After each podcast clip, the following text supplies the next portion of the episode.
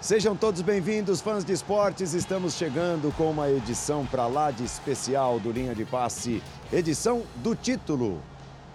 O Fluminense está no topo da América. O Fluminense, pela primeira vez, conquista a Comebol Libertadores. Emocionantes as imagens abrindo o programa. Você curtiu uma super cobertura dos canais ESPN e Star Plus. E essa cobertura não terminou. A partir de agora, uma hora e meia de linha de passe para agitar o seu sábado, para encher ainda mais o coração do torcedor tricolor. O Fluminense, que por muito tempo, por muitos anos, buscou, hoje conseguiu alcançar esse título, a glória eterna. Falamos ao vivo do Maracanã. Estou com Pedro Ivo Almeida, com Fernando Campos, com Paulo Calçade. É esse o nosso time. Linha de passe no sábado à noite, linha de passe do título tricolor, Donan. Tudo bem? Bem-vindo. Tudo ótimo. Um prazer estar aqui. Boa noite, Paulo. Boa noite, Calçade. Boa noite, Pedro Ivo. Boa noite, Fã de Esporte. Do trauma de 2008 à glória eterna, né? Foi tudo muito bonito que a gente viu aqui. Né? Os torcedores chorando, emocionados, vivendo um momento que é um momento de muito mérito, de um grande trabalho do Fernando Diniz sendo coroado, né? Depois de um ano e meio desde 2022 moldando uma equipe arrojada, uma equipe com repertório, uma equipe com coragem, uma equipe com paciência, uma equipe que amadureceu defensivamente e hoje foi testada é, mais uma vez dessa forma, principalmente depois da expulsão né, do, do John Kennedy. Então é, é coroar um grande trabalho e um jeito de jogar que é fora da caixa, né? Não é tão padronizado como a gente vê no futebol brasileiro. Mereceu muito. O melhor time é, venceu. Vence o Fluminense e vence com aplausos. Paulo Calçade, bem-vindo. Olá, Paulo. Olá, companheiros. É, boa noite para você que nos assiste. É um dia muito especial para o futebol brasileiro, especial demais para o Fluminense, para o Fernando Diniz, para vários jogadores. É um dia que traz assim, uma série de histórias para, paralelas a essa conquista, né? de como se chegou a ela, quais os caminhos, gente revertendo histórias que não estavam indo no sentido da vitória e o Fluminense consegue vencer o Boca. E é legal ter um adversário deste tamanho na final, porque ele valida ainda mais a conquista, o título. Flu que passou pelo River Plate aqui goleando, o Flu que venceu o Boca, é demais. É, e valida também uma forma de jogar, uma ideia, um conceito. A gente passou muito tempo no linha de passe, durante alguns programas debatendo exatamente isso. É, esse formato, é, qual é a validade dele sem a vitória, sem a conquista? E hoje ele tem a conquista, ele está carimbado, chancelado. E é uma forma diferente, que não é. A gente tem que parar no futebol do que é bom, isso é bom, isso é ruim, isso é o certo, isso é o errado. Tem coisas que elas podem conviver. O Boca é um time mais quadradinho, ele precisa de um adversário quadradinho, aí é, é a melhor versão. Quadradinho é, é, respeitando os espaços, não é jogar errado, jogar mal, mas o adversário que vai o tempo todo é, fazer um jogo que você imagina onde ele vai estar e ele lá está. Mais previsível. Previsível. No caso do Fluminense, o Diniz veio com alguns detalhezinhos. O detalhe do jogo, que já é normal, a aproximação de vários jogadores sem guardar uma posição, um espaço no campo.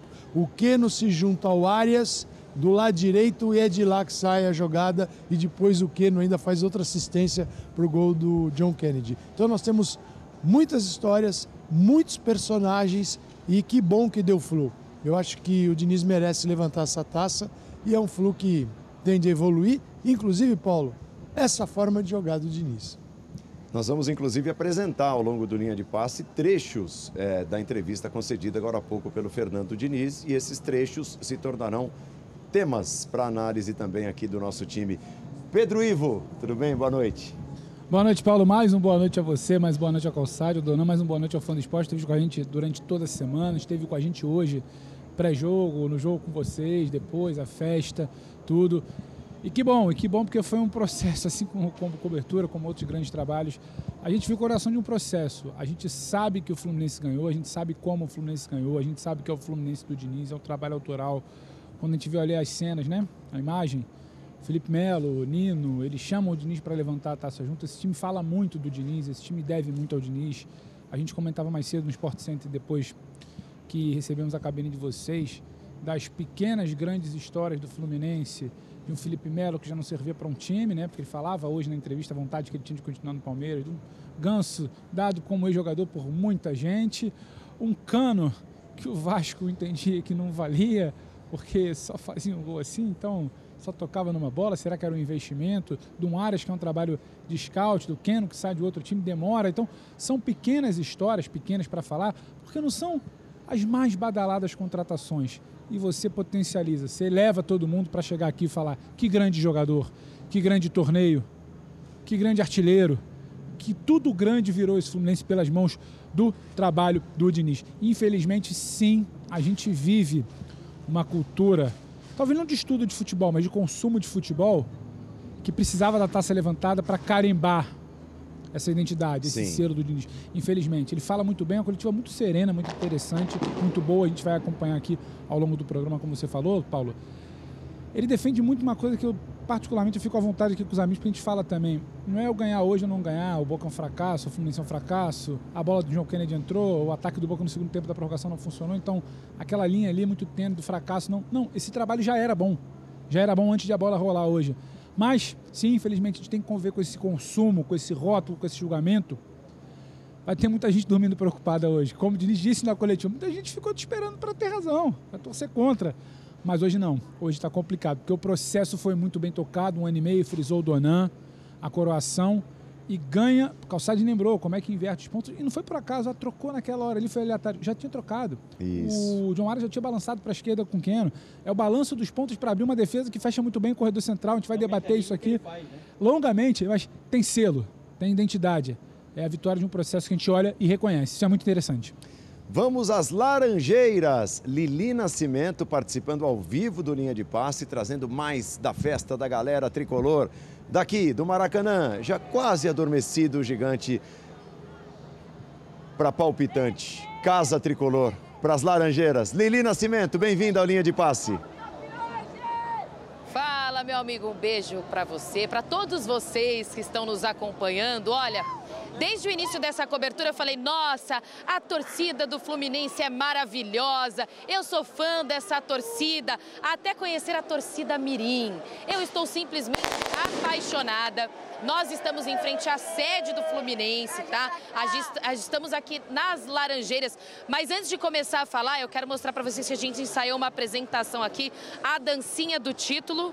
Peraí, todo mundo? Um, dois, três, valendo. Só no ombrinho, só no ombrinho, ó. Só no ombrinho. Bora! É a dancinha do título, tá? Que a torcida mirim do Fluminense ensaiou. Olha que beleza. Esses torcedores aqui estão de parabéns, porque a festa aqui vai demorar para acabar. Eu quero falar com esse torcedor, porque ele veio de Brasília. Você falou que enfrentou o quê? Neblina, como é que foi? Então, a gente veio de Brasília, eu e meu pai, esse jogo tão, tão esperado. E ganhamos esse jogo. Vi, passamos por neblinas, por chuvas, mas a gente veio aqui porque nós somos time de guerreiro, né? Nós somos fusão, pô! Eita, que beleza! Tá feliz da vida? Tô. E aí, comemorar até não tem hora pra dormir hoje? Hoje tá liberado? Não, não, não tem. Não Se tem. fosse em dia normal, esse horário já, já tinha que estar tá na cama. Não, não tem. Não? Ah, hoje não, mas em dia normal tem que dormir. Agora, essas belezuras aqui, ó. Pintaram o rosto. Como é que diz o ditado? A noite é uma criança, e a criança tá aqui, a criança tá aqui. Ó, vocês aqui pintaram o rosto, estão todas lindas. Como é que foi acompanhar esse jogo e agora comemorar o título? Nossa, foi incrível. Inacreditável, vai ser inesquecível pra gente. Muito tenso. Eu só pensava, não pode ir pros pênaltis, não pode ir pros pênaltis. Porque o Boca só passou nos pênaltis, né? Aí, tava, sabe tava, muito. A gente tava tremendo de tão nervosa que Tremendo, a gente tá. agora estão tremendo de tanto comemorar. Vou... Ai, mais um torcedor mirim se escondendo, aquele é jogador caro. Tá feliz? Tá... Não tem sono, não? Faz, Isaac, faz o L. Aê, fez o L, ele não fala, mas fez o L. Esse é o clima aqui, tá bom, meu amigo? Eu tô mostrando pra vocês. Eu não consigo nem mostrar a porta, porque tem muito torcedor.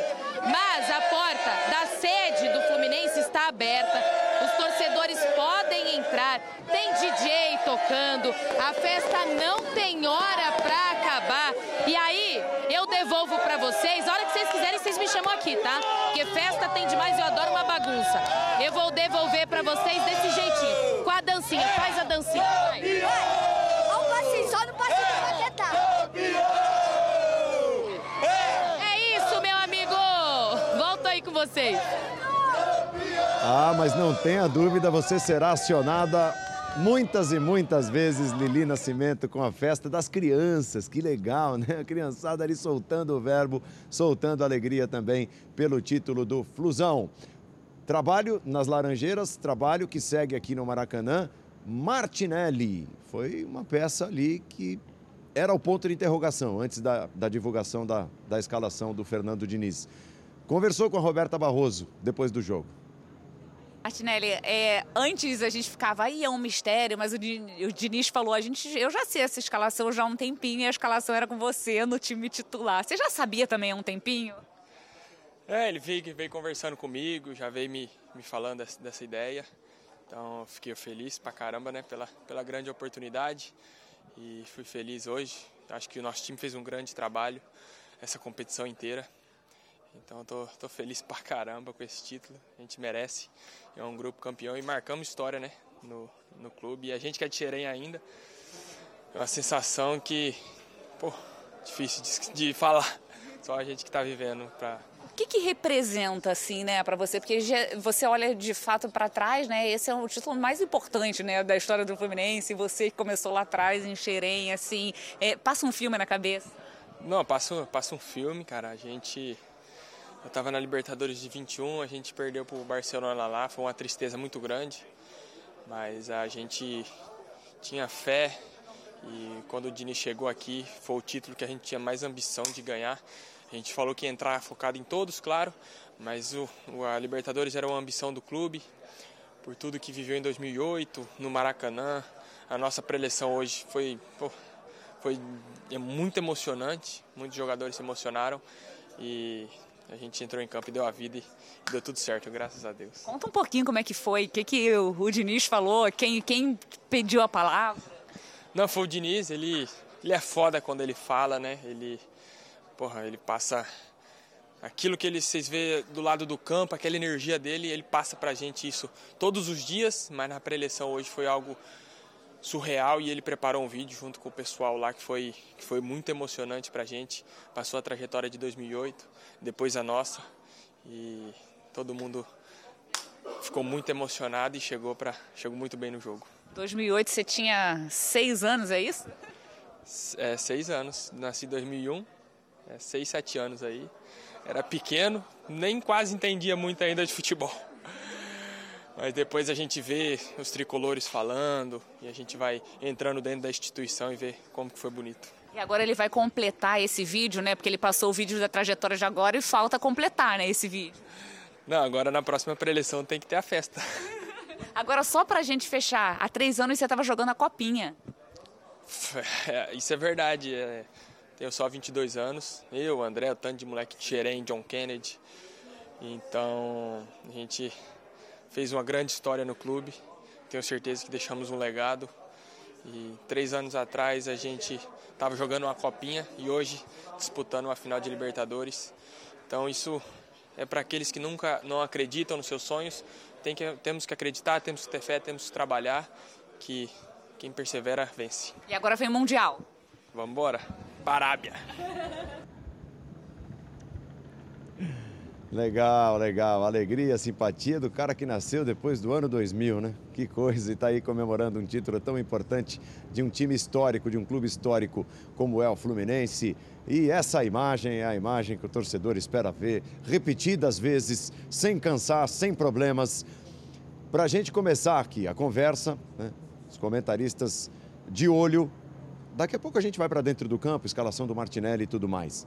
Mas é legal a gente começar pelo chefe, pelo Fernando Diniz, que falou o que representa esse momento para ele, aquela história de ganhar, perder. Ontem, na entrevista, né, uma entrevista bastante serena, como até citou o Pedro agora, a, a pré-jogo foi também uma entrevista serena. Ele falou que as coisas não mudariam exatamente se conquistasse ou não o troféu hoje, que ele ia seguir mais ou menos da mesma forma.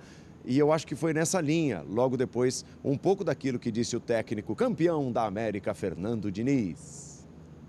Mas a gente fica constantemente nesse lenga-lenga de rotular pessoas como vencedoras e fracassadas e esse é um conceito que para mim ele atrapalha demais o futebol e atrapalha demais a sociedade. É quase que a mesma coisa, aqueles que têm dinheiro são bem-sucedidos e os que não têm dinheiro são quase ninguém.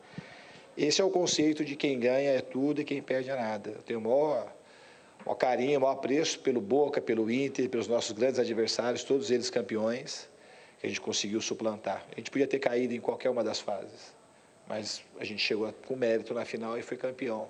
Mas isso não desmerece, não desmerece aqueles que a gente conseguiu passar pelo caminho. Volta incômodo, as pessoas se incomodam muito mais do que eu, que eu te falei assim, não tivesse vencido, eu nunca vou me considerar não é o campeonato da Libertadores ganhar e aqueles outros que provavelmente eu vou ganhar que vai fazer de mim uma pessoa melhor ou pior. Eu me considero assim um cara muito trabalhador, muito trabalho muito e amo o que eu faço. Sou um, procuro ser um, um excelente marido, um excelente pai de família e um excelente amigo. Esses são os meus maiores títulos. Não é levantar a taça.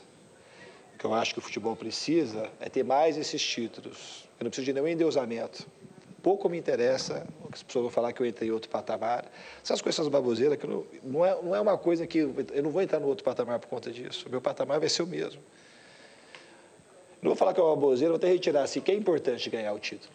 Mas não é aquela coisa, é uma coisa, aqueles eufemismos de achar, eu não sou, eu vou ser, não vou ser aquilo que eles vão falar de mim por conta da conquista. Eu sou a mesma pessoa.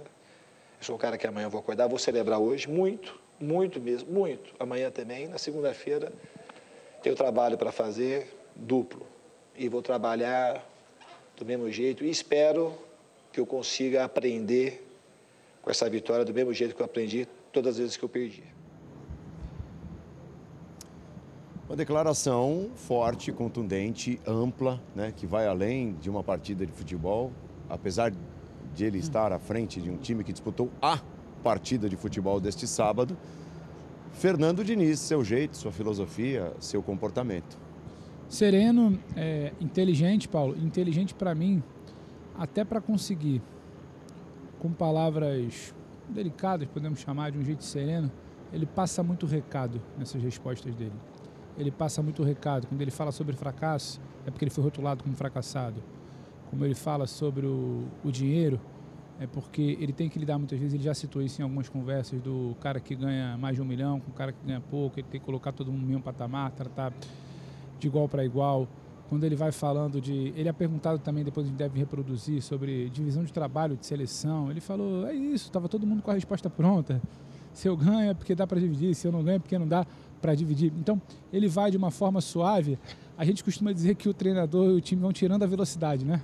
Ele vai tirando o tom da coletiva, ele vai descendo o tom da coletiva, ele vai trazendo a coletiva para o tom que ele quer, que é um tom sereno.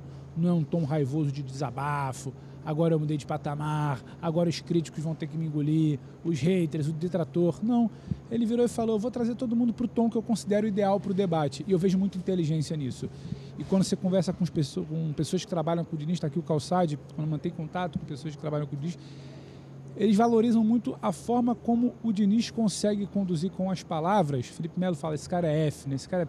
quando ele começa a conversar, quando ele começa a falar, ele consegue isso na coletiva. Ele traduz bem quando ele vai falar de bola, ele traduz bem quando ele tenta tirar o peso, ele é psicólogo de formação, quando ele consegue direcionar a coletiva. Muitas vezes já teve momentos de desabafo, de falar coisa, de reclamar de arbitragem, a gente já sentou, já falou, mas ele consegue direcionar. O recado dele está claro. É uma coletiva serena, mas é uma coletiva também Vamos evoluir no debate. Não vamos sentar aqui para dizer o Diniz é bom ou ruim pelo título, subiu de prateleira. Não, porque a gente vai passar a semana inteira. E o Diniz agora? Subiu de prateleira. E se ganhar da Argentina no Maracanã, sobe mais prateleira. A gente cai muitas vezes nisso. Uma necessidade de ter que colocar um, um carimbo, é ou não é. Daqui a pouco a luz volta, eu garanto, mas fica com a gente aqui que a voz segue. Voltou. Voltou. Ainda bem que então, o fã de esporte estava vendo as belas imagens é ali de Diniz. o Maracanã já está apagando, mas é. o nosso estúdio, a nossa plataforma aqui da ESPN ainda não. Então, Paulo, acho uma coletiva serena e complementando inteligente, de uma forma delicada, uma luva de pelica, ele vai dando suas respostas. Em campo já está dada, em campo está dada desde o estadual desde quando o Fluminense começa a evoluir e ter um título de Taça Guanabara que não é pequeno, ele precisava levantar um troféuzinho que fosse, depois virada sobre o Flamengo. E a goleada sobre o River, e a virada contra o Inter, dentro de um beira-rio, ele foi ali carimbando. Se é para carimbar, que a gente carimbe por trabalho dentro de campo. Fora de campo, acho que ele conduziu muito bem o recado que ele queria e a impressão que ele queria passar nessa entrevista pós-título. Porque é difícil conter o euforia também ali do momento, às vezes um desabafo, aquela coisa um pouco mais visceral, de, de estar entalado. Achei ele muito sereno e muito bem. Eu só posso pensar que esse cara é diferente. Ele é diferente. Ele enriquece o debate dentro do futebol brasileiro, ele elevou pela forma como ele enxerga o futebol. Tomou muita pancada por conta disso quando perdeu. E aí vieram os rótulos fracassado, jogo bonito que não dá certo, a saída de bola que corre riscos. E aí eu vejo o amadurecimento dele como técnico, isso é muito nítido, principalmente o sistema defensivo. É, esse Fluminense é a melhor versão do trabalho dele, ele é um cara que ainda vai crescer muito, como o Fluminense também pode crescer nas, nas mãos dele, e como ser humano também. Porque a gente via em alguns momentos, né, no São Paulo ele teve alguns problemas, né, mais enérgico, às vezes um pouco mais explosivo. Hoje um cara mais consciente, um cara mais sereno, mais tranquilo. E o, eu acho que o principal, Paulo, assim, a, a, a gente fala de um time que joga um futebol encantador. A gente fala do melhor time do continente. Foi o melhor time é, nessa Libertadores e mereceu o título, né? A gente pode falar dessa parte tática, a gente pode falar da parte técnica, como ele é capaz de melhorar alguns jogadores. Eu cito, por, cito, por exemplo, Samuel Xavier, que chegou como um lateral na média e hoje é considerado um dos melhores do país. Mas ele também é um cara que consegue entregar algo para o ser humano. Ele consegue melhorar é, pessoas. É, a gente tem um grande personagem, né, dos muitos personagens que a gente tem, o John Kennedy. Desistiram dessa pessoa. É, é era um jogador que tinha um dom e tem um dom. Ele já era muito diferenciado na base do Fluminense, que é uma base que forma muito, né? Você tem o André, você tem o Martinelli, você tem o John Kennedy, mas tinha problemas extracampo. Era difícil de controlar. E aí ele vai para a Ferroviária, faz um bom Campeonato Paulista e volta. E quando ele volta, é, você tem ali um cara para, além de lapidar o atleta, de ser um cara para controlar entender o que aquele jogador sente. Porque às vezes a gente é muito frio, né? A gente vem aqui para uma análise tática, uma análise, tec... uma análise técnica e tem a gestão. E para você trabalhar com um grupo de 30 pessoas, você tem que ser um grande gestor também.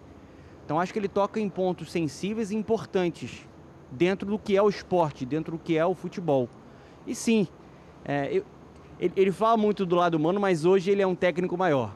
Hoje ele ganhou uma casca, hoje ele é campeão da Libertadores. Né, e o trabalho dele que levou o Fluminense a, a esse título, né? É, é, o processo de um trabalho de um ano e meio. É, eu acho que assim, é, existem os dois lados da moeda aí.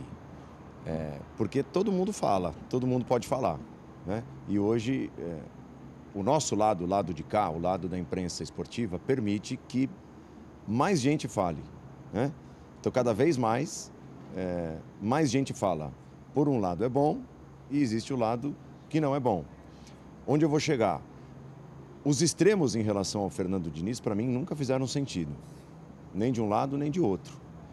Mas eu acho que ele precisava sim conquistar um troféu. E isso não quer dizer que, ah, então se ele não conquistasse o troféu hoje, ele era uma porcaria. Não.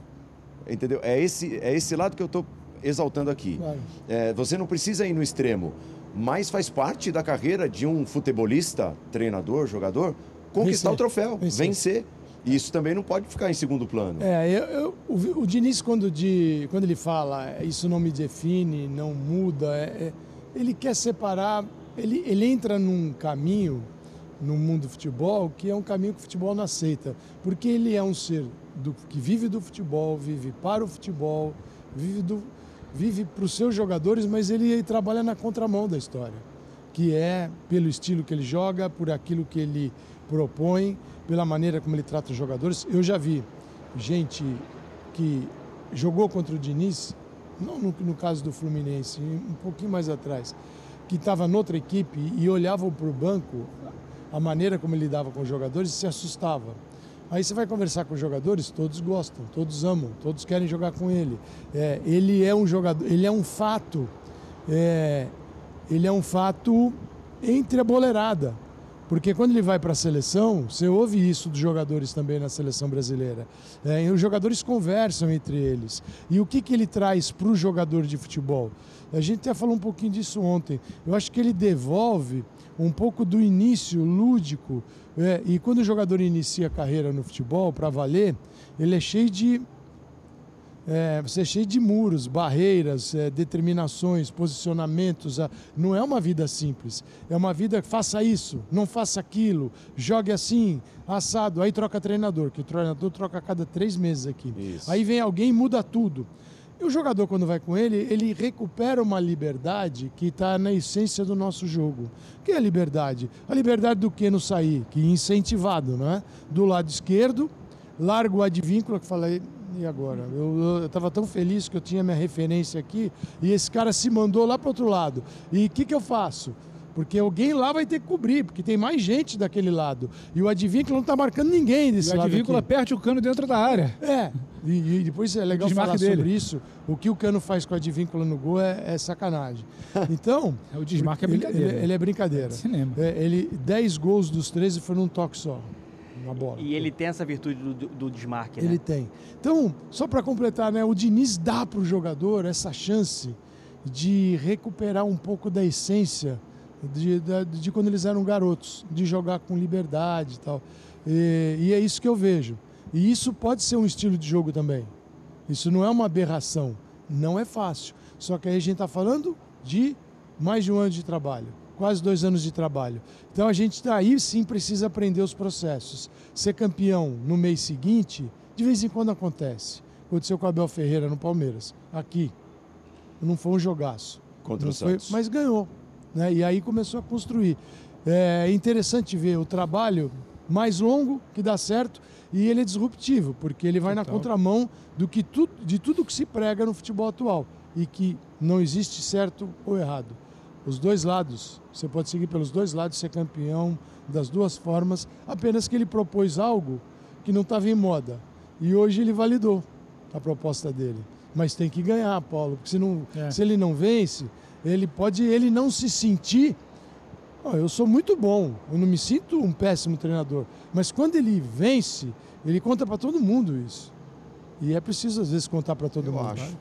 Claro, eu acho que tem uma, tem uma questão também. A gente viveu uma, uma situação em Guayaquil no ano passado. No dia da final da Comebol Libertadores, estávamos lá, o debate era se o Dorival ia seguir ou não. O Landim estava respondendo a é, pergunta no hotel, entrevista, sobre o que vamos fazer com o Dorival para o ano que vem. O cara que tinha chegado em agosto, se eu não me engano, julho, agosto, para salvar uma temporada. E você fica com uma sensação ali, ganha ganha porque tem um Everton para escapar, porque tem um Gabriel para finalizar, tem a expulsão do Atlético Paranaense, mas tem muito de uma genialidade que questionada naquele momento que já não era tão coletiva. Hoje você dialoga um pouco mais com o coletivo do ano retrasado, com a final do Palmeiras e do Flamengo, com a final do Palmeiras do Abel, até com o Flamengo do Jesus. E se você pegar no recorte, estamos falando de cinco anos, são quatro, né? Quatro de cinco de, de insistência de trabalho coletivo, trabalho coletivo dentro de campo. Então, é muito bacana. Eu, eu fico particularmente feliz, não é, por, não é por uma questão de camisa também, desmistificar um pouco disso. O Godins, ele tenta de diminuir um pouco o tom.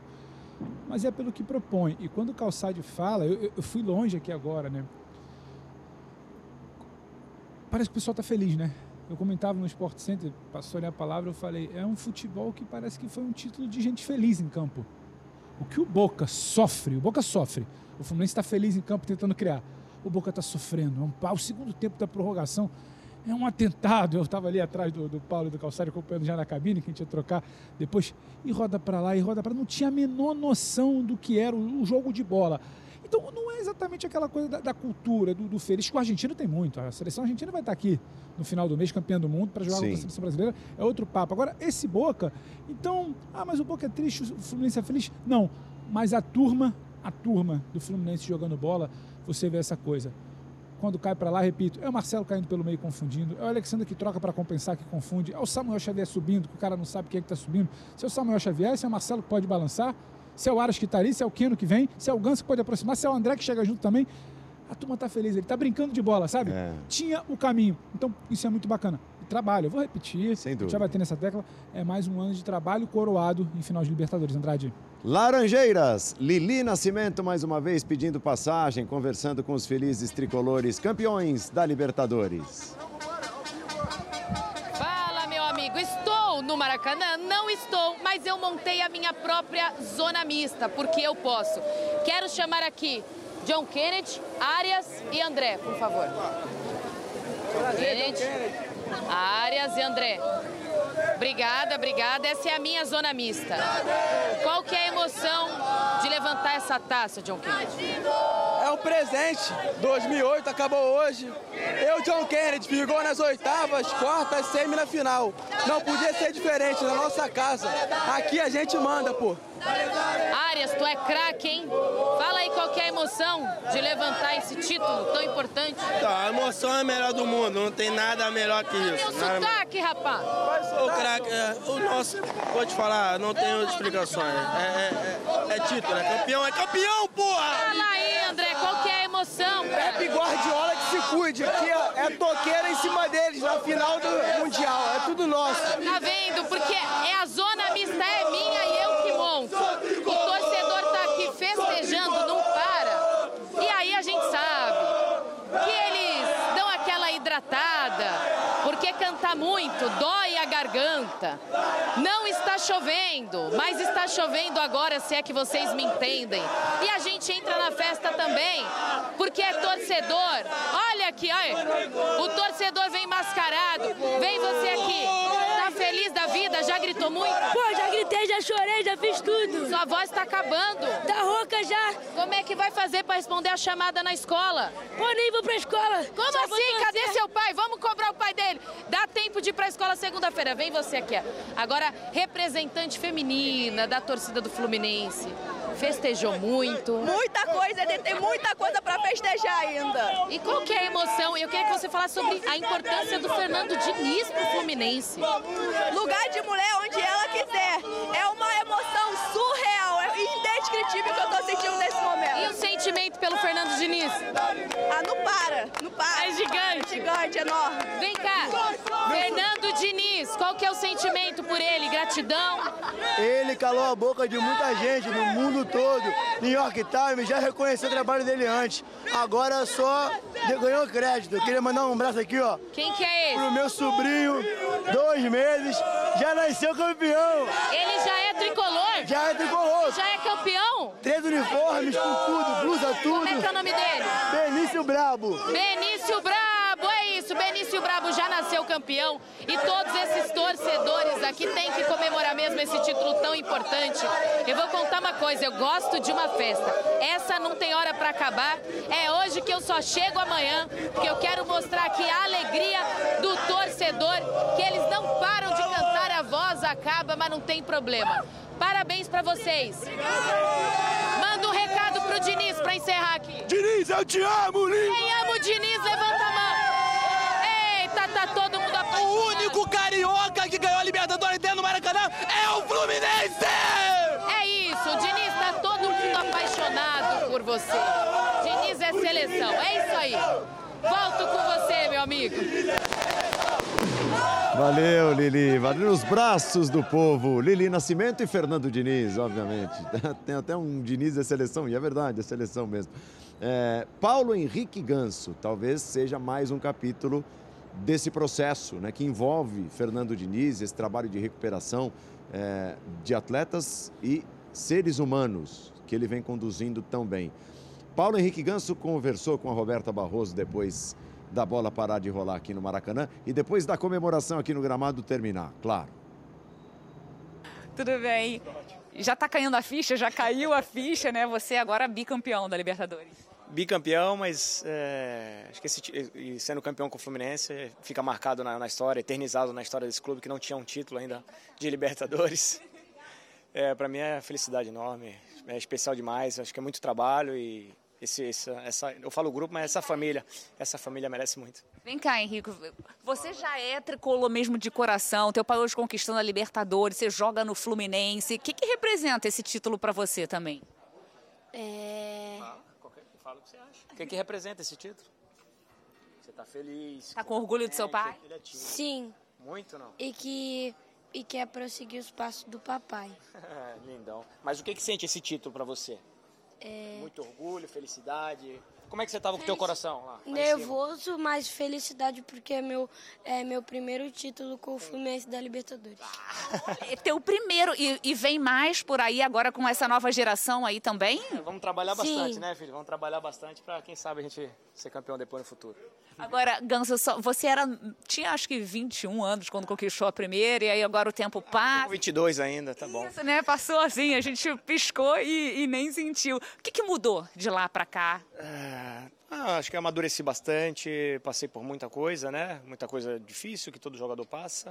E hoje, depois de muito trabalho, depois de muita fé e, e- e estando num, num clube gigante que é o Fluminense, é só, só agradecer. E eu falei quando eu cheguei, né? Que a gente ia buscar títulos. Demorou um pouquinho, né? Mas graças a Deus chegaram, né? Chegaram dois cariocas hoje, esse título inédito que é, que é Libertadores pro clube. Então é só, só agradecer a, a toda a torcida tricolor e obrigado. Tô na, tô na história desse clube. E os próximos sonhos? Quem vai primeiro? Os próximos, os próximos sonhos? Não, tem muito trabalho pela frente, tem, a gente tem que terminar o Campeonato Brasileiro na, na, na mais, na parte mais alta da tabela, onde a gente puder, fazer terminar com dignidade, né? E, cara, depois a gente pensa no Mundial. Ah, tá muito certo, Paulo Henrique Ganso. Não tem essa história de pensar em mundial, calma. né? São coisas diferentes, o nível é diferente. Tem de aproveitar o, o título assim, mais relevante que um time sul-americano pode conquistar, que é a Comebol Libertadores. O que vier depois disso é lucro. Porque estraga, assim, a gente tem mania de estragar Não. o que tem no Brasil. E é uma esperança que cada vez é mais distante, vamos falar a verdade? É, claro. Da... É não é? Ô, Paulo, falar, falando a verdade, vai ser difícil ganhar dos times da Arábia Saudita. Sim. Agora. Muito. Com o que aconteceu com o futebol da Arábia Saudita. É o seguinte, você perguntar, não precisa perguntar. É, o europeu sabe que o topo do mundo é ganhar a Liga dos Campeões. O Marcelo tem cinco. Quando você lista os, os títulos do Marcelo, você não põe mundiais na frente, você põe Liga dos Campeões. É o mais importante. A Libertadores é o mais importante. É o maior título que se pode ganhar nesse lado do mundo, é a Libertadores da América. Então, se ficar falando em Mundial, sabe o que parece? Daqui a pouco esse título não vale nada. E você vai, vai enfrentar outra realidade, um negócio totalmente diferente. A gente não tem condição ainda de competir, e não é porque não tem condição que ele não vale, mas o mais importante é a Liga dos Campeões. O mais importante é a Libertadores da América. Isso ninguém vai tirar do Flu, porque senão, daqui a pouco, ah, tá vendo? Lá no Mundial. A gente já está preparando o próximo Diniz ou Guardiola. É, que é uma roubada, não, não tem. Não... É hora de desfrutar. É, Claro, vamos curtir claro, claro. aqui o título, ganhou do Boca, pô. né? Agora, esse homem é um personagem importante também. Ele entra na listinha que você citava de jogadores Sim, recuperados sim. e tudo, né? As, peque- as pequenas histórias que parecem que o cara está numa relevância menor no cenário brasileiro, que você precisa pensar e falar, opa, a gente dava esse cara aí como, como mediano, É? como apagado. Não, aqui fim no de Fluminense E- mesmo. O que, que fizeram aí com esse cara? O, Gan- o Ganso ele tem oscilação, o Ganso não é o do início da temporada, agora o Ganso é peça fundamental para esse trabalho evoluir e amadurecer. Se esse trabalho chegar hoje aqui solidificado, amadurecido, passa muito pelo que o Ganso jogou naquele março, abril, primeira metade ali de fase de grupos, o que ele teve de ações pontuais em jogos onde o Fluminense parecia oscilar. Então, eu acho que a gente precisa debater também a situação do Ganso. Por que a gente está falando agora em até quando o Ganso pode jogar pelo Fluminense? Até quando vai contrato? Até quando a gente desenha? Por que, que o Diniz insistiu com o Ganso talvez de segundo homem, tendo menos poder de marcação? Porque não queria tirar ele do time. Em outros trabalhos, a gente, a gente que eu digo, o senso comum era o Ganso tem que sair do time. Sim. Se tem Ganso, não tem intensidade. O Ganso é o tipo de jogador, assim como o André. Eu tenho para mim que o, o Diniz ele tem três pilares ali. É o André, é o Ganso. A luz vai voltar, galera. Sai daí não, a luz volta. A voz segue aqui, eu repito. É o André, é o Ganso e é o Arias. Em qualquer fase do jogo, você olha para o campo, vai ter um dos dois colado na bola. E o Ganso é isso. O Ganso está colado na bola a todo momento. Uma inversão, que ele, que ele mesmo faça, que ele participe. Então a gente precisa debater. Eu estou com o Paulo. É fruto da potencialização desse trabalho do Diniz. E me parece até que na entrevista com o filho, filho envolvido com o Fluminense, jogando no Fluminense, garoto novo, também está mais envolvido, também está mais feliz. A gente trabalha melhor quando a gente é mais feliz e acho que tem parte disso também na tal família Fluminense que os E jogadores tem um muito. ponto aí que a gente. Tá bom, se o Fluminense perde o título, ele seria abordado. Como o Fluminense ganhou, ele pode ser esquecido facilmente. É, a quantidade de jogadores acima de 30 anos tem o Fluminense. E o Fluminense pode, a gente pode também falar dos jogadores acima de 40 anos. Você tem o Felipe Melo, você tem o Fábio. E aí, quando o Pedro fala nesses jogadores que vieram para ganharem um novo significado com o Diniz, que é a essência do trabalho dele. Não foi um time montado é, com talão de cheque, com milhões, com transferências vultuosas. É, quanto custa? 15 milhões de euros. Pá! E essa não é a história do Fluminense. O Fluminense não pode fazer isso. E quem pode também não está errado. Só que a realidade do Fluminense é outra. E como é que você faz para competir nesse ambiente onde a força da grana faz diferença? Por quê? Porque os argentinos têm sentido isso ao olhar para times brasileiros falar, pô, é o dinheiro. Só que quem ganhou hoje a Libertadores não foi um time que montou seu grupo pela força da grana. Não. Não, não é história de Samuel Xavier, não é história do Keno, não é história do Fábio, não é história do Ganso, não é história do Cano, Felipe é Melo. do Felipe Melo. Cara, é outro, é outra história com conteúdos diferentes. Então, como falou Pedro, você tem histórias paralelas que você pode individualizar, como cada uma delas, como o Diniz abordou é, o tratamento, como foi cada jogador.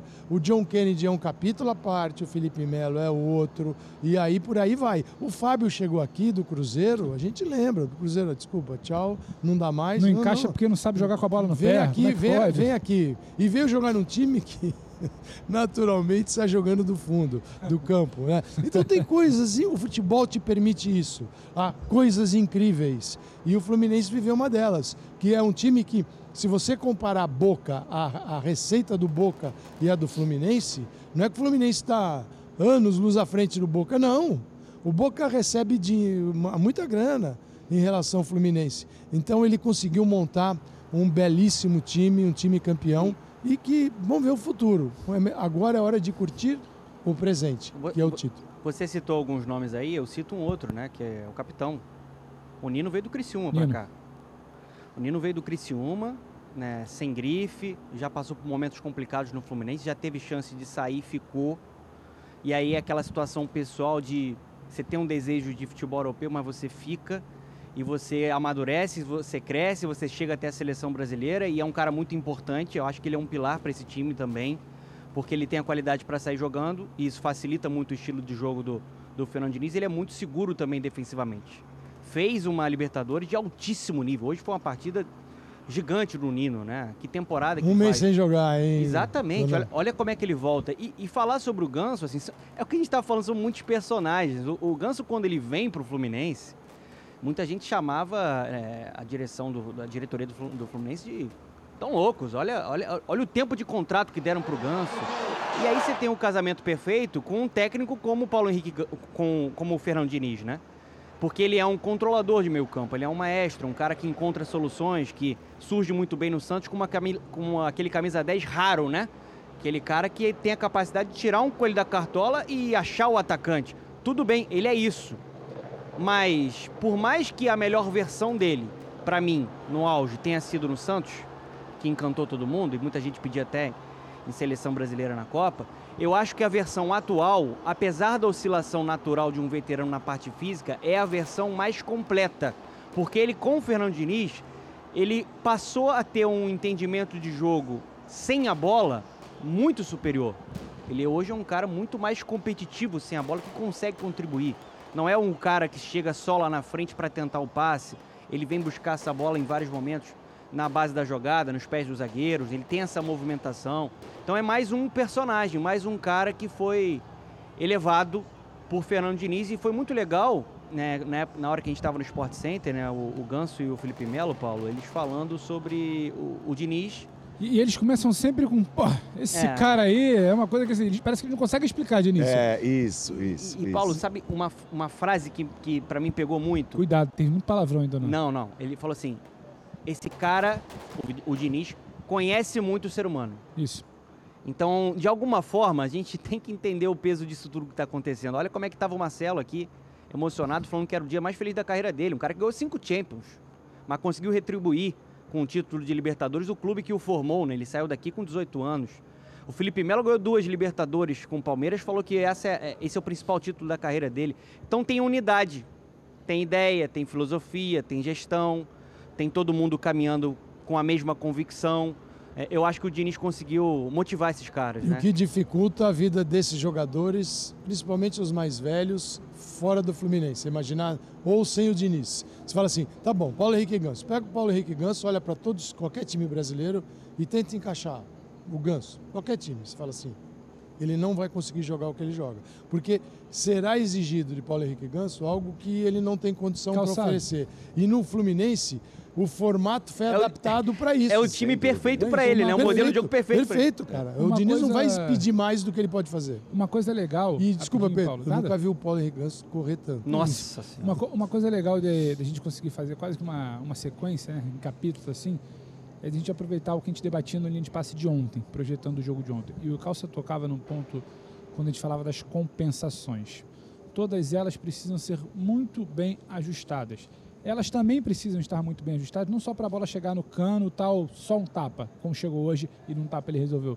Mas a participação do Ganso, o Ganso é parte engrenagem de muitas compensações. Compensa para saída, compensa para aproximação com o Samuel, compensa para aproximação ou com o Marcelo, ou com o Alexandre lá atrás, ou para a bola chegar, ou para desafogar Ele é o meio. facilitador, né? Exato. Então, assim, não necessariamente, muito raro, inclusive, a gente vê times no Brasil amadurecidos para rodarem e terem esse cara já ali só facilitando. Aí você vai contratar o Ganso. Não, o Ganso é o camisa 10 cerebral. Aí você bota dois caras, ele enfiado ali na ponta do, do triângulo do meio, dá a bola nele para ele criar. Mas como é que funciona a aproximação dos caras de lado? Quais são as referências da linha de três na frente, ou da linha de dois? Então, o lance da compensação, e parece. É uma engrenagem, né? Gira direitinho, né, calça? Gira direitinho. Se um parafuso sair, aí você pega aquele parafuso dourado, vou levar para um outro clube. Mas não tem nem engrenagem. Não tem nem a roda. Você E vai levar o André para outro Exato. lugar? Vai, tudo bem. Ele vai porque ele, tem, ele é jovem, muito ele tem um ele jogo tá pra se gigante adaptar. também. Tá ele se tem. Agora, jogadores que já, já, já rodaram é, e encontram a sobrevida, mas encontram um novo momento na carreira. e Claro, o Fluminense claro. tem caras já, já tá rodaram muito. Né? Ganso tá confortável E, e isso também leva uma questão para o futuro, que não é para pensar muito hoje, mas é como reconstruir esse time em função de você não vai ver o Fábio jogando até os 50 Não, anos, não, né? não. Não dá. O Felipe Melo também não. Não, e eles, eles precisam agradecer demais. É, isso é verdade. Toda essa liga Você que deu uma Diniz. Libertadores 43 anos de idade. É, eles precisam, é isso. Você foi E preciso. participando, Talvez, participando. talvez estivessem, entre aspas, perdidos em outros elencos. É verdade, Sim. né? É, o Felipe Melo é, Total. dava pinta de que estaria perdido quando saiu do Palmeiras. Entendeu? Perdido num novo projeto, num projeto de E é, reformulação. e é- e é muito curioso porque hoje ele cita entrevista. Almeida, foi Almeida na saída de campo, que ele fala. E eu tive, pra- eu tive praticamente fechado um outro clube. E aí recuou. Ele fala do Internacional. Era o Inter. E é uma coisa muito curiosa. Ele não vai para o Inter porque não tinha uma garantia de Libertadores. Ele acaba não citando ali. Então ele tinha essa coisa na cabeça também. Ele fala da, da trinca, né? Que ele era bi, que tudo na vida dele gira em torno de, de uma tríade, ali, de uma santíssima trindade. Então o cara vem também em busca disso. A emoção. O Marcelo, a gente passou o dia inteiro hoje expondo na tela. É Liga de Campeão, é La Liga, é, qual- é um monte de torneio grande, é a Copa das Confederações do Maracanã que a gente fala. Por que, que é tão especial isso que ele estava vivendo? Você vai sugando o que tem de melhor. O Marcelo quer jogar no clube que ele começou. O Ganso quer se sentir confortável e útil. O Felipe Melo tem uma Olha questão pessoal. Então, você potencializa. E o Diniz trabalha também na cabeça dos caras. Você não quer isso? Eu também quero. É, e eu, também quer. aí Tem entra mental. um futebol que eu acredito. E tem um que eu, eu, eu vejo, que às vezes funciona, mas eu não gosto. Que é o seguinte, você ver, ah, não importa o ambiente de um time de futebol. Não, o ambiente importa em qualquer atividade. Numa empresa, no time, na família. Se o ambiente é ruim, as coisas não vão bem. Sim. E o futebol adora dizer, né, não quero saber. E muitos treinadores entram nessa bobagem. Eu não quero o cara para casar com a minha filha. Eu quero. Isso é, um- isso é ridículo ouvir. Porque é o seguinte: este ambiente é o inverso de toda essa pregação besta, babaca, de que é, os relacionamentos pouco importam. Os relacionamentos importam demais. E o que Diniz faz é criar uma rede a partir do indivíduo. Então ele vai no indivíduo, lá no, no- naquele ser, Felipe Melo, e fica ali. Tá. Vai naquele ser, Paulo Henrique Ganso, ganha o cara. Tá. Na hora que ele junta toda essa galera para jogar um jogo que todos gostam, é diferente. Ela vai ganhar, então é certeza que vai ganhar? Ninguém tem certeza de nada no futebol. Mas que ele conseguiu montar um time que com jogadores que seriam tratados como reservas e nem seriam contratados em outros clubes, Sem seriam dúvida. jogados o dia, fala, "Pô, esse cara não serve mais, esse cara não aguenta mais, esse cara não vai, não vai dar. Ele conseguiu fazer isso. Então, ele provou. Para ele não precisa, é verdade. Mas ele provou, provou para todo mundo que o indivíduo é fundamental. E o futebol é um jogo mental, não é um jogo. Cara, se você não pensar direitinho aqui, bem e tal, as tuas pernas não vão realizar nada. E ele teve um time que, embora o final tenha sido uma emoção Sim. de um nível Todo assim, mundo encolhido lá atrás. lá atrás, rezando. porque também, claro, né? Gente, nessa hora você fala assim, Não, calma. final de Libertadores contra Ah, um- um- Vou traçar um esquema seis aqui, vezes então- campeão. Exatamente. Né? E isso pesa, tá? Opa. Isso pesa, porque ganhar a primeira, todo mundo sabia o valor de ganhar a primeira e saíram todos falando disso. Se você sai falando disso, isso é importante, imagina perder. Ia ficar marcado. Todo jogador aqui ia ficar marcado. E pro Boca, meu, tudo bem, mas ganhou seis. O Boca ia se igualar ao, ao Independente com sete, ambos com sete. Maior vencedor da história da Libertadores. Então, perder mais uma, claro que é uma, tem uma sequência de derrotas aí, né, Paulo? São três em tem finais. Corinthians, tem River, River Plate Plate, e agora e Fluminense. tem Fluminense. É. Mas tem meia dúzia, né? Agora o Fluminense tem a primeira. É, Marcelo, e aquela declaração que a gente já citou, que chamou a atenção dele falando da importância da conquista desse título depois de ter conquistado tudo que conquistou com a camisa branca do Real Madrid. Eu acho que o Real Madrid vai entender.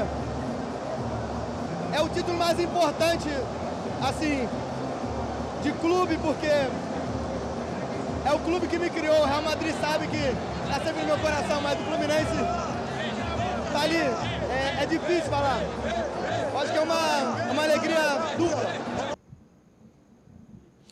Paulo Calçade já olhava aqui os meios de comunicação da Espanha e dizia, "Ah, essa declaração já chegou lá, né? Porque assim, o, o- o madridista, para ele é, é isso, é Madrid e nada mais. Exatamente. Não é isso? Está no topo da, É, do, do e- nível. exato. E Até por- rapidinho o Real fez um post em rede social, hein?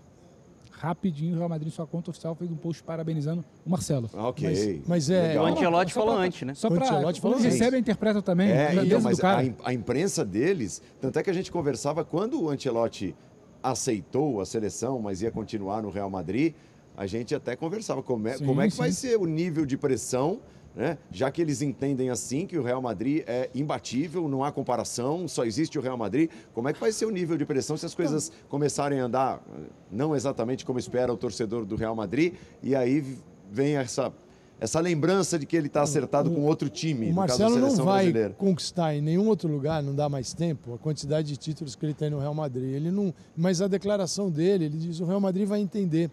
Quando Isso diz, mim é fundamental, O Real Calça. Madrid vai Ele não quer entender- espetar lá. Não, Isso, claro, mas claro. o Real Madrid vai entender que ele voltou à origem dele. E ele explica isso. E ele deu um título à origem. Então, quando você ouve os jogadores formados em Xerém, que eles fazem essa menção, todos eles, a sua formação, a sua história, por tudo que eles passaram. E quando o Marcelo se torna um jogador da, da mais alta classe mundial, porque ele está na, na primeira prateleira, é, e, e o Fluminense ajudou o Marcelo a chegar lá. E hoje ele vem e retribui. É isso que ele está dizendo para o madridismo, né? do amor de jogar lá dentro, de ser criado lá dentro. Então, pô, isso é lindo. E o Madrid tenho certeza que entendeu. E, e, e para mim isso é fantástico. Quando o Marcelo ele é anunciado pelo Fluminense, tem muita gente que desconfia, né? O que, que ele vai vir fazer aqui, né? Não foi muito bem lá no Olympiacos, né? Fim de carreira, já é um cara vitorioso, cinco Champions. Será que ele vai se doar? Só vai ficar no Rio de Janeiro tranquilão? Ele sabe o que ele representa para o Fluminense. Ele é um cara que foi criado no Fluminense, que saiu daqui para conquistar lá né, o mundo com o Real Madrid. Né, e conseguiu ser uma peça muito importante tecnicamente dentro do campo, né, como lateral, né, vindo pra, por dentro para ser esse meia, esse cara diferente, como foi, por exemplo, na final do Campeonato Carioca, já conquistou o Campeonato Carioca sendo o grande nome daquela final, e é também uma liderança dentro desse elenco. Né? Vários jogadores falaram, né, como ele consegue incentivar, como ele calma, dá certo, confia, nós vamos virar. É, então, é, eu acho também muito bonito porque a gente às vezes pensa, né, o cara é vitorioso, já ganhou de tudo, ele já tem tudo, ele não precisa de mais nada. Não, ele precisa. Ele mostrou que é, é, é bastante relevante tudo isso que ele viveu aqui.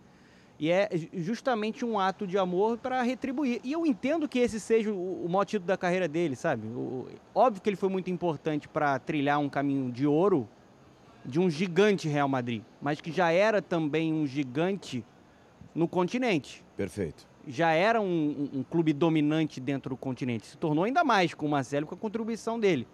Agora não, ele está iniciando é, essa trajetória de um clube que finca sua bandeira de um clube que bota uma estrela no peito, uma estrela sonhada, né? uma estrela que era uma obsessão de uma torcida, de um clube, no Maracanã, 15 anos depois, do trauma à glória eterna. Quando você contrata o Marcelo, apesar de ter gente que desmerece, tem gente que sabe que ele é diferente, tem gente que sabe que ele é craque, então gera expectativa.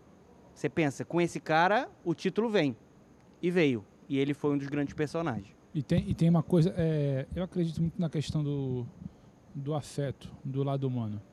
Quantas e quantas vezes, Paulo, você que acompanha o futebol estrangeiro e interage com esses personagens, quantas e quantas vezes a gente escuta da solidão, da vida fora, da dificuldade de adaptação. Sem dúvida. Do, do berço da minha cidade, do amigo, do cara que leva sete amigos, oito amigos e cozinha. O Marcelo tá vendo, o Marcelo deu uma entrevista aos companheiros da Globo, ao Bruno Corte, se eu não me engano, na casa dele. E aí, quando passar, se for campeão, eu quero andar de metrô. É, é fantástico isso. Pega o detalhe, ele joga a bola no aterro descalço, a gente vai debater depois se tinha que jogar, se não tinha. Ele vai pra praia com os moleques dele no Leme, na, na praia do Flamengo. Ele quer andar de metrô. Ele quer viver com os filhos o que ele nunca viveu aqui. Ele quer viver uma vida que quando ele saiu daqui ele não vivia. Com a família, com a esposa que está muito tempo com ele. E ele é campeão da Libertadores, numa idolatria, com o tamanho que ele tem, vivendo tudo isso. Porque ele hoje levanta a taça, segunda-feira ele está no Lago da Carioca, na linha 1, na linha 2, andando de metrô. Ele está na praia, ele está na terra com a rapaziada dele, com o pessoal do bairro dele, que ele é muito ligado. Então, tem um contexto muito longe da frieza dos números respeitáveis, respeitadíssimos de uma Liga de Campeões, de La Liga. Champions e La Liga são, sabe? Tá aqui o Calça também para falar. Então, a gente precisa entender o lado humano, o afeto, o que que toca nesse cara? Por que que se chora? Por que, que uma Libertadores pesa mais do que seis Champions, do que cinco La Liga? Porque que... também a gente tem, a gente está num lugar completamente diferente. E né? a, gente, a gente precisa voltar, desculpa, Calça, a gente precisa voltar. É o que o Diniz fala. Você precisa entender o ser humano para entender o choro dele é. no título. Gente, o dia a dia aqui é diferente, a quantidade de jogos é diferente, os gramados que eles enfrentam são diferentes, a torcida, o calor para o bem e para o mal é totalmente diferente. Assim, então, quem só vive lá não tem a noção do que é por aqui. Quer ver um, um personagem fantástico do futebol? José Mourinho. O José Mourinho já deu várias declarações dizendo que assistia Libertadores para ver um jogo de verdade, algo nesse sentido. Assim, eu, quando eu quero assistir algo de. Eu vejo a, a Libertadores da América. Né? É que tem uns estilos Mourinhos, assim, né? Totalmente Mourinho assim em alguns momentos, mas é um cara que não poderia simplesmente ignorar. E ele olha para este lado do mundo do futebol. Cara, o Fluminense teve, foi jogou, é, sim, ele não, a final foi aqui, foi em casa, poderia ter sido fora, com ir de volta no sistema antigo. Mas o Fluminense enfrentou dificuldades muito grandes. Foi jogar com um time brasileiro, foi o Inter, foi, foi muito difícil. Enfrentou o Olímpia, enfrentou o River Plate, perdeu lá, goleou aqui. Então tem uma série, essa história é diferente e os ambientes também. Não é, aparentemente é o mesmo jogo, mas o desenvolvimento dele é totalmente diferente. Então eu, é, eu entendo o que ele está dizendo, essa felicidade toda. Não é fácil. E ele é um dos poucos, são 15 agora jogadores? 15, 15, 15. Que Sim. ganharam as duas? Liga dos Campeões e. E um dos cinco brasileiros, né? Que é, e é o maior campeão. Davi Luiz, Marcelo. Ronaldinho Gaúcho. salva aí. Ronaldinho Gaúcho tem mais um? Dida. Não. Ramires, Ramires, Davi Luiz, Cafu. Marcelo. O Dimas vai salvar a gente aí até Roque o final Júnior. do programa. Tem, tem, aqui o. Eu tenho. O Dimas vai eu salvar vi, gente. Vi direitinho a listinha, só que eu já pensei. Fernandinho bateu na já trave. pensei em tanta coisa desde então, desde que eu vi essa lista, esses nomes todos que. Enfim. É, ah, diz que chegou, diz que chegou. Você sabe que é, às vezes é, é, o pessoal pensa, pô, o tá que, tarde, que o cara tá olhando? Aqui está o roteiro, vamos ver, ó. É, Cafu, Cafu, São Paulo e Milan. Roque Júnior, Palmeiras e Milan. Tem mais, mais, né, do que cinco brasileiros. É, Dida, como eu disse, Cruzeiro e Ramires. Milan. É, é, bom, deixa eu ir por, pela ordem que está aqui. Walter Samuel, Boca e Inter de ah, Milão. Ah, mas é que é além dos brasileiros. É, isso. Teves, é, Boca e Manchester United, Ronaldinho Gaúcho, Barcelona e Atlético. Neymar, né? Santos Neymar, e Barcelona. Uh, Danilo, Santos, Santos, e Real Madrid. Davi Luiz, que você já tinha citado, né? Chelsea e Flamengo. Rafinha, Bayern de Munique Rafinha. e Flamengo. Por fim, Julian Álvares, mais recentemente River Plate e Manchester futuro City. E o Marcelo. Então são esses. Eu tinha contado 15, né? Um, dois, três, quatro, cinco, Olha seis, olha o sete. nível da turma que você cantou aí. É. Deve ser coincidência. Demais, né? É, o negócio é pesado. Isso que pouco. É a turma da pesada. Que os europeus não têm, porque eles não vêm jogar Libertadores aqui. Exatamente. São sul-americanos que são sul-amer- protagonistas lá. Exatamente. simples. É, Nino, o capitão, também conversou com a nossa Roberta Barroso depois da conquista. Aí, Nino, a gente está te esperando. pouco mal, mas como a América é verde, branco e grinado, três cores, eu vou responder três perguntas. Tá, então tá ótimo. Vem cá. Nino, como é que é ser capitão desse time, campeão da Libertadores? Especial demais, é, já era especial antes desse título e agora a gente sabe que cada um de nós tem um lugar na história e eu fico muito feliz de, de ser o representante deles, de alguma maneira. E. Muita alegria, muita alegria. E você participou desse processo de reconstrução desse Fluminense. Você chegou lá em 2019, então você viveu um pouquinho dessa reconstrução. Como é que é de lá pra cá e chegar nessa grande conquista? Ah, tem um sabor a mais, com certeza. É, eu cheguei, o, o Fluminense estava nesse processo de con- de recon- reconstrução, começando né, uma, uma realidade totalmente diferente do que a gente vive hoje. E, passar por cada etapa, olhar para trás e ver a história que eu consegui construir aqui junto com tantas pessoas queridas é, é muito especial. E agora a última, que tá na terceira, você falou que eram três. Agora, de olho lá na frente, no futuro, mundial, como é que vai ser assim o, o futuro do Nino? Todo mundo quer saber. É, eu tenho um contrato com o Fluminense, né? Até final do ano que vem. E vamos ver, vamos ver o que, é que acontece daí. Eu tenho um carinho muito grande pelo Fluminense, sou muito feliz aqui. Qualquer tomada de decisão é, é pensando muito nisso. Obrigada, valeu. Valeu, valeu, valeu. Capitão Nino ergueu a Libertadores para o Flusão pela primeira vez na história do tricolor carioca. Nós vamos a um rápido intervalo, voltaremos com mais linha de passe. É, não é restinho, não, tem bastante coisa. Tem meia hora de linha de passe, não sai daí não. Chama a Lili.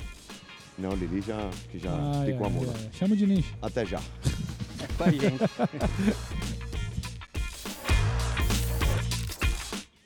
Linha de passe, linha de passe, diretamente do Maracanã, num dia tão especial, num dia histórico vivido por esta casa. Fã de esporte, e neste dia de muitas, muitas emoções, duas pessoas, mãe e filho, viveram uma experiência única e exclusiva no Maracanã, que só a Mastercard pode proporcionar. O Alex Tseng vai contar essa história pra gente.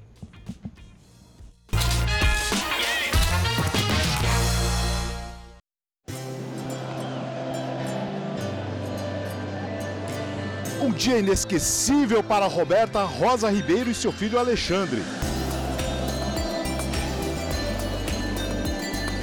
Ela participou da promoção Uma Final que não tem preço do programa de benefícios Mastercard Surpreenda. Ganhou uma viagem com direito acompanhante para assistir a grande final no Maracanã, tudo oferecido pela Mastercard. Mas não é só isso. A Roberta e o Alexandre sentaram na primeira fila, bem pertinho do campo, e ainda fizeram um tour pelo gramado.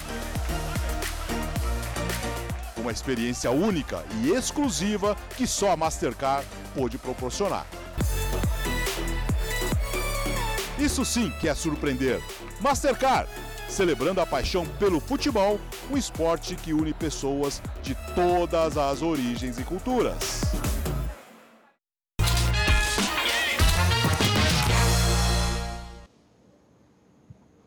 É isso, é isso, Alex Tseng. Momentos que não têm preço, só a Mastercard pôde proporcionar à mãe, ao filho que curtiram essa tarde e noite inesquecível no Maracanã. Inesquecível também para o cara que abriu a conta, para o cara que tem. E eu nem estou falando numa conta Mastercard. É, para o cara que tem 37 gols no ano de 2023. Né? O cara é artilheiro, o cara termina a Libertadores com mais gols do que jogos, simplesmente mais gols do que jogos. Herman Cano, o artilheiro, se tornou hoje, né, com o gol que fez, o maior artilheiro da história do Fluminense na Libertadores. É, Ele e o Fred estavam empatados, digamos assim, com 15 gols, foi a 16 o Cano. Rei da América? E eu tô tranquilo pra falar que o Fred tá de boa. O Fred não se incomoda, não. Ah, não. Paulo, aí eu te devolvo. Se não foi ele o Rei da América, quem será? Não, seis gols na fase de grupos, seis gols no mata-mata, gol em final, abrindo o placar no momento ali que o Fluminense ainda encontrava, tentava encontrar seu melhor espaço, sua melhor criação. E eu acho que vai além, vai muito além da história do, do gol na final, né? Porque aí poderia ser o John Kennedy, se fosse uma coisa ali só de um jogo. O Rei da América ele vai muito além. O Rei da América fala do que foi o desempenho dele em torneio continental. Regularidade, né? Fluminense bem, Cano melhor ainda. Fluminense oscilando, Cano muito bem. Fluminense em apuros contra o Inter no Maracanã. Donan estava aqui naquele jogo. Sim. Cano resolve. Fluminense em apuros no segundo tempo da semifinal do jogo de volta. Cano ajuda a resolver. Final, primeiro tempo, truncado, gira jogador, solta Marcelo, inverte ponta, encaixa o melhor lado, vai pintar a oportunidade, desmarca o da Advíncula, que o Advíncula perdeu a referência da marcação, Cano abre o placar e briga o tempo inteiro. E briga, e recompõe na linha de quatro, e corre. Quando parece que não tem mais perna, se não foi ele o Rei da América, Paulo, não tem o palpite, sinceramente. tem que ser, né? Tem, né? Tem, não tem, Tem, como, Dona. não tem como. A campanha que ele faz é brutal, é absurda. São 13 gols marcados. Olha o que ele fez contra o Inter, o gol que ele faz aqui de empate no Maracanã, no jogo de ida. Poucos jogadores fazem. O movimento é difícil, ele gira, ele ele está sempre pronto. Isso é, isso é impressionante. Mas falar do Cano é falar de um casamento perfeito para ele. E, e uma história até, né, rara. Ele estava no Vasco, ele tinha uma identificação com o Vasco. O Vasco buscou o Cano quando ele era um grande destaque já no futebol sul-americano, no Independente Medellín. Ele explode um pouco mais tarde na carreira. E aí, né, questões financeiras, o Vasco não consegue o seu acesso para a Série A, ele fica livre no mercado. E o Fluminense vai lá e ataca e ataca muito bem. Contrata o melhor camisa 9 do país desde a última temporada de graça. E esse cara vira um ídolo. Porque tem uma rivalidade, e o torcedor do Fluminense canta música para ele para dar uma provocada na torcida do Vasco. E ele também, ele veste a armadura tricolor. Ele, ele, ele tem essa identificação com o clube. Eu, eu fico muito preso em, em, algum, em algumas coisas que eu vejo assim, pode podem ser pequenas. A forma como ele entra aqui hoje no gramado, no momento do aquecimento, puxando o time, aquilo contagia, cara. Ele, ele, ele é um cara que tem essa. Ele é obcecado pelo gol. Ele, ele, ele tem sempre um ótimo posicionamento. O Calçade falou sobre isso e acredito que vai falar novamente. A movimentação que ele faz atrás do advínculo. Como ele escapa, né? Ele escapa muito rápido, né? Ele tem esse desmarque. São 37 gols nessa temporada. Já foi o artilheiro do país na última temporada. É o goleador de novo nessa temporada aqui no futebol brasileiro. É, em dois anos de Fluminense, dois títulos cariocas, sendo muito importante. E agora o título da Libertadores, tão sonhado. Então, assim, em dois anos ele está no, no hall ali do supra-sumo. Ele é um dos maiores ídolos da história do Fluminense. E é impressionante como ele se doa também. A gente fala muito sempre do gol porque ele entrega isso. Ele é o cara decisivo. Ele está num time que extrai o máximo do seu potencial, que tem repertório criativo, que coloca ele em boa condição, que conhece o estilo de jogo dele, né, para que ele consiga decidir. Mas, gente, pega o que esse cara jogou, ele jogou 120 minutos marcando. Pega aqui na, na, na- na prorrogação que ele estava voltando para marcar. Como ele se jogava na bola, como ele se doa, como ele se sacrifica. Ele tem 35 anos. Ele tem 35 anos. Então, assim, para mim, ele vai muito além do gol. Tudo que ele representa hoje para o Fluminense, no campo, com e sem bola, e a forma como ele vestiu a armadura tricolor. É, é um gol do Cano, é um gol do Queno também, é um gol do, desse time que se conhece e trabalha junto há um tempo, porque tudo é perfeito, tudo é perfeito. É, quando faltava ao Fluminense profundidade, essa bola chegar mais, ir para a linha de fundo e trabalhar nos espaços. Quando chega no lado direito, que o Keno largou esquerdo e foi lá, o que acontece? O Advíncula é lateral, não tem ponta para marcar ali, porque o Arias também está do lado oposto. O Advíncula gruda nos zagueiros, ele vem, ele naquela situação, Isso. ele tem que fechar a área. E o que acontece? É, o Keno induz, porque o- ele é marcador do Keno, a ir em direção ao gol. Ele leva o Advíncula, presta atenção, ele vai levar e vai sair. Ele vai retornar, ó. Já era. Quando partiu a Advíncula, Já ele era, tava cara. atrasadaço. Já era, E, meu o- e o tal, e o tal do encaixe, o Keno sabe onde vai encontrar o Cano? Sabe, e o, e o Advíncula também fala, bom, essa bola vai vir aqui, a bola na paralela, na pequena área. Eu, é- é- não é fácil. Ah, errou. Não errou, não. Não, não, Não é, não é que errou. O outro é muito bom Olha lá, ó. para desmarcar. Ó. Olha lá, ele sai, cara. Não, e dá assim, um tapa só. olha de onde vem a finalização. Entendeu? Aí é a E ele- capacidade e é de técnica primeira. dele também. São poucos toques na bola. Ele São precisa- ele- ele precisa 10 de- dos 13 gols. Impressionante. É- é- Ele precisa de muito pouco para marcar. Ele precisa de uma brecha. Ele tem. É uma, é uma comparação, pode ser assim. Às vezes tem um quê de Romário, assim. De Sim, se sim, posicionar sim. e vir para que finalização. fala, sim. mas, mas, assim, só, só, Pedro, só para que ele toca num ponto né, dessa, desse mecanismo que tem muito no Diniz de inversão de lado, né? Do, dos jogadores de lado. O Keno aparecendo pela direita, e o Keno hoje deu duas assistências. Faz a, a temporada mais assistente dele na carreira. Mas é interessante no plano aberto que tem a aproximação do Ares, do Keno, e o Marcelo tá ali. O Marcelo, que começa como lateral, ele tá do lado direito também ali. Então é, é interessante como é que o, o time vai se movimentando, se organizando e dentro desse caos organizado, ele consegue encontrar a solução. O jogo era difícil.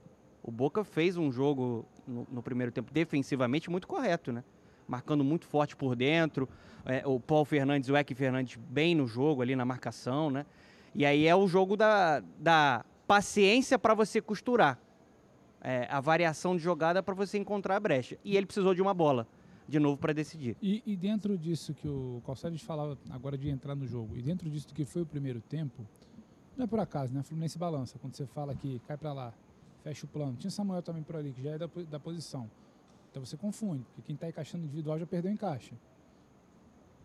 Dentro disso tudo, não é que é uma facilidade, mas era um time que sabia muito bem como balançar e os mecanismos que tinha para fazer um, uma hora ia sair, não tinha um desespero, talvez uma ansiedade de torcida, poderia fazer dois. Dentro disso tudo, eu estranhei o comportamento do Fluminense no segundo tempo. No início do segundo tempo. É, é- é- é- é entrado legal para a gente até começar também, essa exatamente. conversa aqui sobre o jogo. né? Exatamente. Sobre o que foi o jogo e as Porque- alternâncias e as variações todas. Alternâncias, Paulo, perfeitamente. É um primeiro tempo que eu acho que dá para dizer que foi uma, uma linha ali, não, não muda muito de controle, muda muito mais do que o Fluminense pensa. Quando você fala do Marcelo abrindo, esticando, flutuando, é uma orientação. Que o Marcelo começa a flutuar, compensa o Martinelli.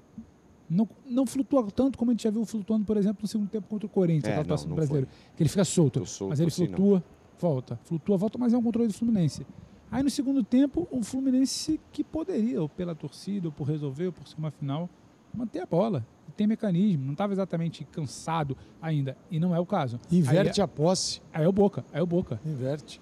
Aí o Boca, Só no que- volume ali, no- na criação, aí você tem o baque do Fluminense. Porque eu acho que o Boca também sentiu o primeiro gol. Ainda bem que foi pro intervalo pro Boca. Aí tem a inversão de posse, canta bem calçado. Acho Tem que o é empate, natural. o Fluminense que cede. O Boca empurrar o Fluminense para trás, no, você está Total. perdendo o jogo. Total. Você- E, e só é. para te devolver com um outro momento para te ouvir, Calçade. E aí não é só pelo gol. Tem um momento da entrada do John Kennedy. Não sei se foi você, Paulo Calça, que fala que ele já do primeiro, não foi você? Sim, ele já deu no uma primeiro caneta. lance ele já. Aquilo ali muda. Aquilo ali começa a virar a chave. O Fluminense É, não o- conseguia Não, jogar mas até assim, essa ele, ele chama atenção, tanto que assim, Não a, a minha narração do John Kennedy. do Ele vira esse comando de novo. A minha narração do gol dele é, é- ele mostrou que estava afim desde o primeiro toque. Sim, É um- ele é um Sim. pesadelo pra Sim, defesa adversária. Perfeito, Paulo, Né? perfeito. Então, aquilo ali pra mim é uma, vira- uma outra virada de comando. Tenta, tenta, tenta, acaba. Fluminense primeiro tempo, gol. Mas tem aí uma o que vem outra do gol chave até o aí. final é, é quase um Ah, não jogo ali. É, assim, o, o Diniz, a gente precisa saber detalhes, né? A gente comenta vendo o que está rolando no campo, o- os porquês, Uhum. depois a gente vai, vai atrás quando possível.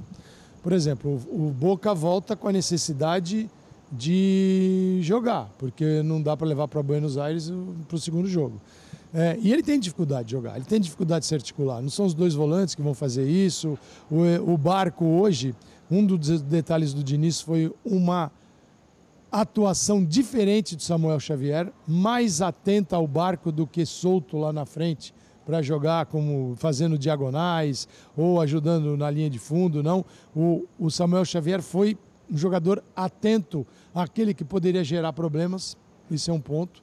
É, no segundo tempo, o Boca empurra o Fluminense para trás, começa a colocar uma quantidade grande de jogadores na última linha do Fluminense e empurra. Mas o Flu veio preparado para.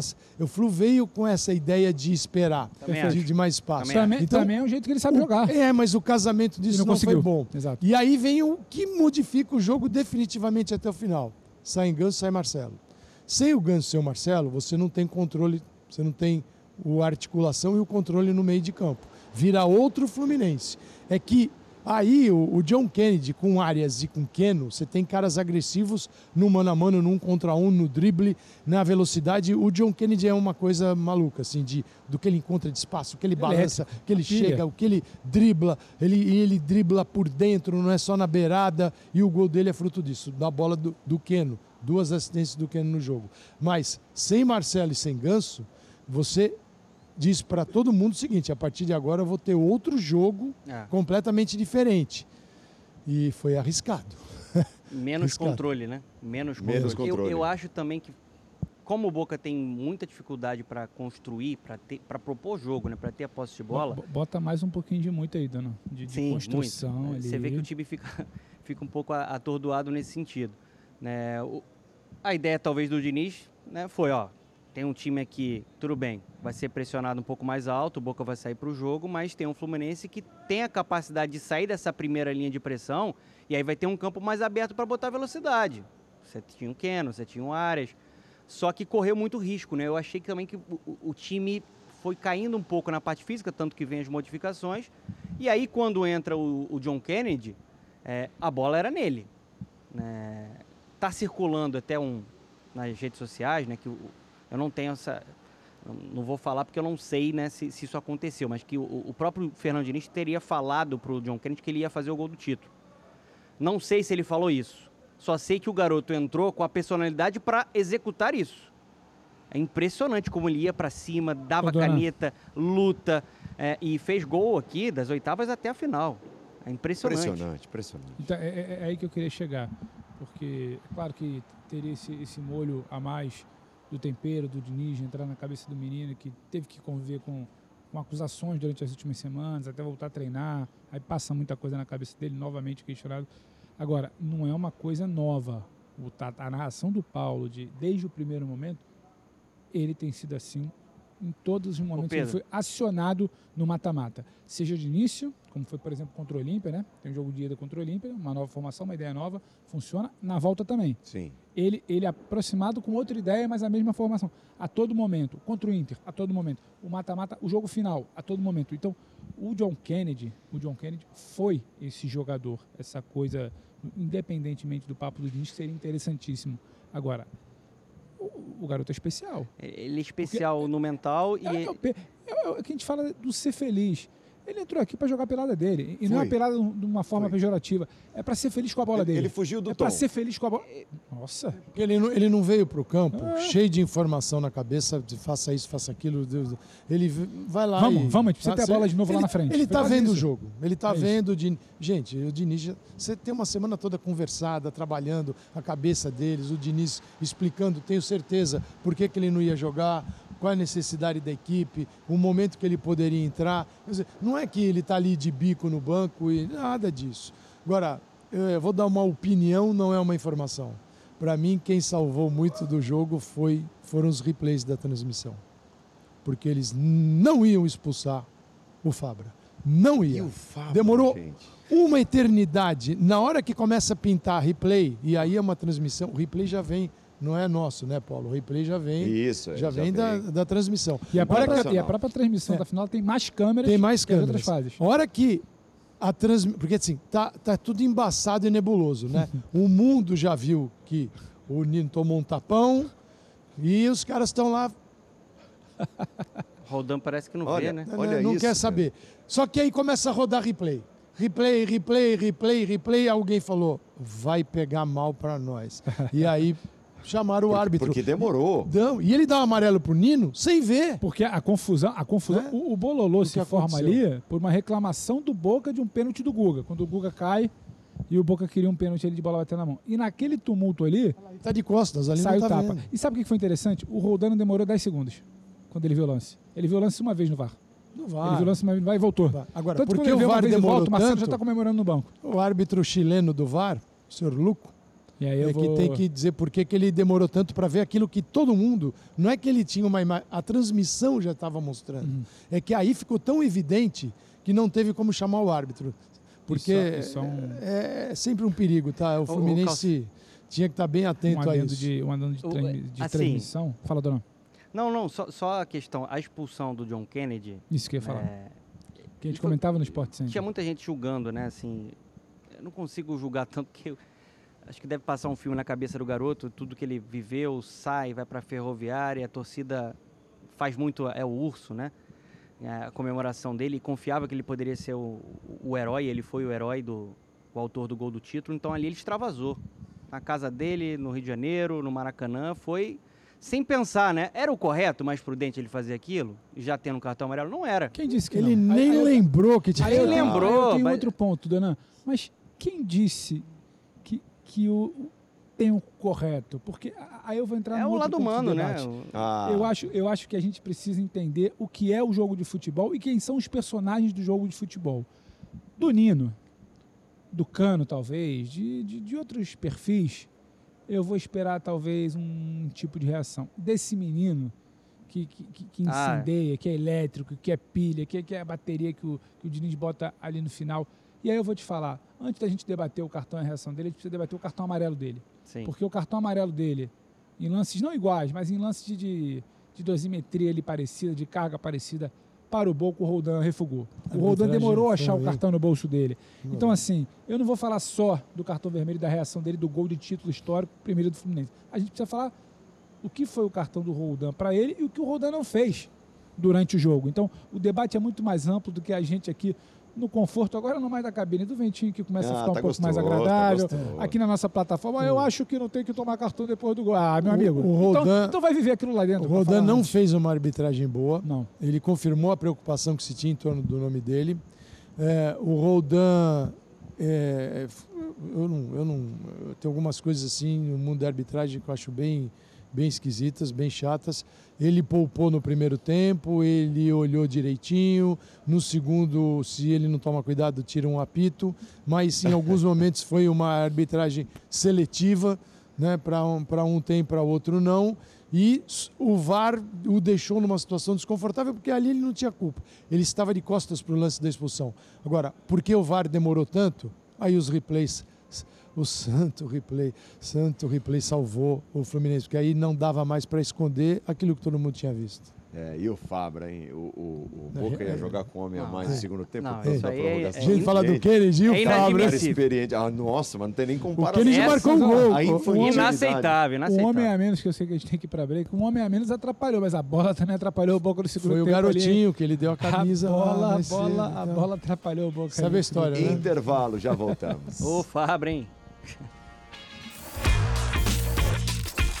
Valeu, que legal. Com o encerramento do Linha de Passe, eh, decretamos aqui o final do dia de trabalho de programas ancorados daqui, apresentados daqui, né, comentados daqui. Evidentemente, eh, todo o respingar do trabalho dos canais ESPN vai aparecer na sequência no Sport Center, mas daqui, diretamente do Maracanã, a gente fecha a porta. E a chave tá, tá ali, tá com a gente, porque só sobramos nós. Pedro Ivo, Fernando Campos, Paulo Calçade. Valeu. Valeu. Valeu Valeu, demais. Valeu, valeu. Esportes. Parabéns, Fluminense. Parabéns, Parabéns. ao Fluminense. Tchau, tchau. Parabéns, Vence torcedores tricolores. Ou diria Diniz, vitória Fluminense.